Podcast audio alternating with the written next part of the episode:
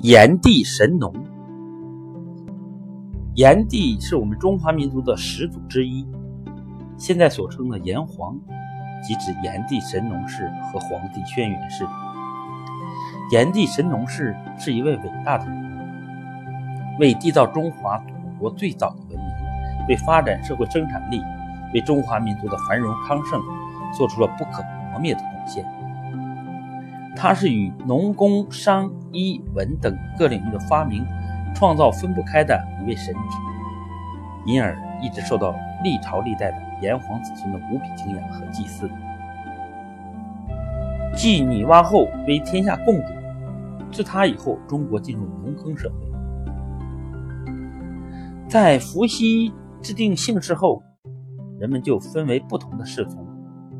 盘古开天辟地后。女娲造人补天后，又轮转了不计其数的春夏秋冬。在一个普通的黄昏，西边残阳如雪，东边晶莹的圆月悄悄攀上了柳梢。一个叫做任四的女郎，在江水岸边执着。古今中外，年轻漂亮、多愁善感的女子都一样，她们的心思谁也猜不透。突然。一道红光自碧波深处激射而出，人似猛抬头，见一条赤染神龙升至半空，双目发出两道神光，与他的目光交接，四目相交叉那间，人似只觉心灵悸动，似有所感。他用手试一试眼睛，定一定神，再定眼望去，但见暮色渐和，波澜不惊。天空、河水都黑黝黝的，哪有什么神龙？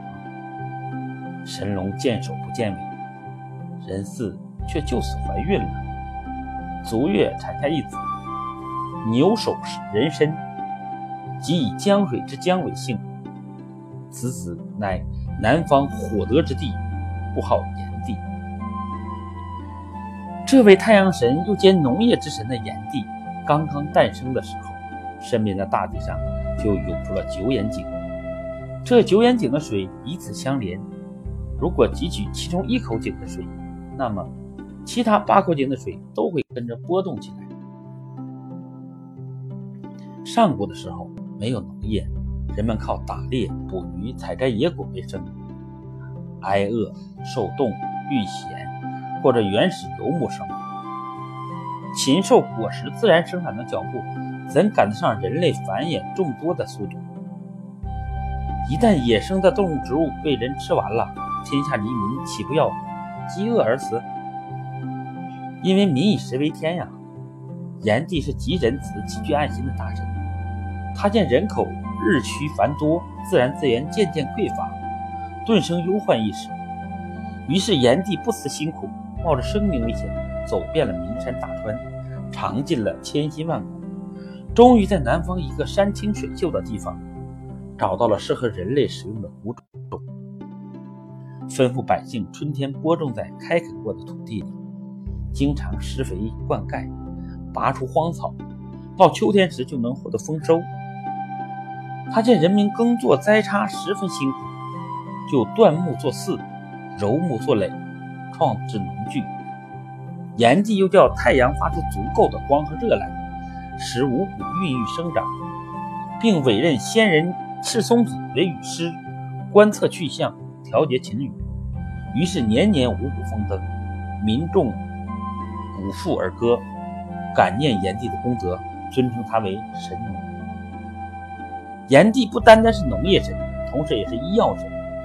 炎帝教会了人们农业技术，保证了生活物资来源，又创立了医药学，保证了人们的生命和健康。他巡视四方，看见百姓大多面部黄肿，有风湿之病，或者老弱病残，身受疾病之苦，心中十分不安，就踏遍三山五岳，采集天下异草。传说炎帝有一条神鞭，叫做赭鞭。世间的各种植物一经赭鞭抽打，无论有毒无毒，或寒或热，各种性质都会呈现出来。他就依据药草的不同药性给病人治病。为了进一步辨识药物的性味和功能，更好的救死扶伤，炎帝又亲自尝百草。他的身体玲珑透明，从外面即可看清五脏六腑，因此以身试药，看着草药在身体里如何发挥作用。炎帝做好两个口袋在了身边，打算将好吃的放在左边的袋子里做食物，不好吃而又有特殊功效的，则放在右边的袋子里做药用。他准备妥当后，就开始尝百草。首先，他尝了一片鲜嫩的小绿叶，小绿叶一落进肚子里，上下来回清洗肠胃，把肚子里各部分都洗擦的清清爽爽，让人十分舒畅。因为小绿叶在肚子里上上下下，就像来回巡查一样，炎帝称之为茶。他认为茶有益可吃，就放在左边的袋子里。后来人不知怎么却写成了茶。他接着查了尝了一片蝴蝶样的淡红小花，叶像羽毛，样子很美，拿起来香味扑鼻，吃在嘴里甜丝丝的。这就是后人并所称的甘草。神农觉神农觉得甘草好吃极了，于是也放在左边的袋子里。随后尝了一种别致的小绿花，花朵像禾穗一样挂在茎上，椭圆的叶子有小小的尖端，拿来尝一尝，又苦又酸，果实上还有刺。这东西在肚子里一下接一下，顶撞不止，竟然连炎帝的膝头都弄得肿起来，肿得像牛膝盖。炎帝知道不妙。赶紧吞下一把茶叶，才解了毒。这种东西后来叫做牛膝，是放在神农右边袋子里的。他就这样把百草一一尝遍，有时候中了毒，就吞下一把茶叶，平均一天之内中毒十多次，更有甚者，一天中毒七十次。幸亏他能够马上知道中毒部位，找到解救的办法。炎帝尝试完了百草的药性，将。温凉寒热的药物各置一处，按照君臣佐使之意，撰写成医书药方，以造福人类。医学一科至此方建立。炎帝神农氏对中华民族的生存繁衍和发展做出了重要贡献，制作垒寺，种植五谷，遍尝百草，开设医药，设立市场，制麻为布，民着衣裳，作五弦琴，以悦百姓。削木为弓，以威天下；制作陶器，改善生活。历历日，立星辰，分昼夜，定日月。教民播种五谷，教民医药，教民制陶、绘画，教民猎兽、健身，教民音乐舞蹈，还教民治德。可见，炎帝时期德智体美得到了全面重视和发展。炎帝就这样不断运用自己的智慧，改善人们的生活。